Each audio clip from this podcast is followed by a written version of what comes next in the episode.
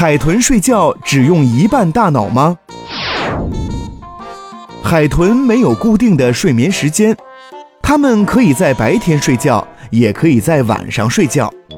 尽管它们的大脑里没有可以本能地发出浮出水面的指令的呼吸中枢，但是它们在水里睡觉不会被淹死。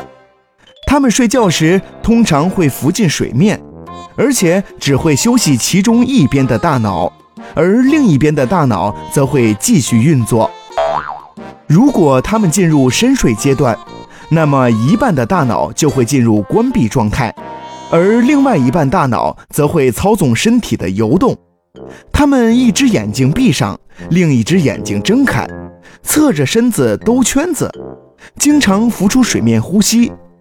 过了一段时间后，它们就会转身闭上另外一只眼睛，用另外一半大脑睡觉，一边睡觉一边游动。这种一心二用的本领，你是不是很羡慕呢？其实，海洋中的哺乳动物，比如鲸、海豹等等，都和海豚一样，用一半的大脑睡觉。